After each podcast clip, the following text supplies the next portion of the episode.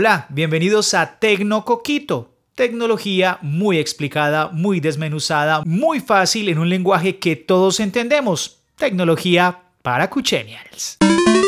¿Qué tal si hablamos de una nueva función que tiene Google Meet, que es una de las aplicaciones más usadas por estos días para comunicarse en grupos, también una alternativa como la de Zoom y las demás, pero finalmente esta va punteando porque tiene una nueva función que estará disponible desde ya hasta finales de junio a todos sus usuarios, y es la cancelación de ruido. ¿Quiénes no han visto por ahí videos en internet con temas como por ejemplo, están en una clase, en una videoclase y de fondo se oyen ruidos y se oye la hora que está pasando? En Colombia podríamos escuchar incluso a la persona que vende productos en la calle gritando y esto entorpece muchas veces las videollamadas y hace que la gente se distraiga. ¿Qué hizo Google esta vez? Anunció la cancelación de ruido, el noise cancellation, y tiene que ver con esta tecnología que ya está presente en muchos audífonos alrededor del mundo que permite que usted solamente escuche la música y aíslan el ruido exterior. Es una función que está en un periodo inicial, es decir, es capaz de aislar el ruido cuando usted tiene su micrófono abierto en una videollamada en Google Meet de una construcción, de un sonido muy externo. Si el sonido es muy cercano directamente al micrófono, pues obviamente sí se va a reproducir, porque tampoco quieren interrumpir los diálogos o que la función se interponga cuando usted esté haciendo una exposición o sencillamente esté teniendo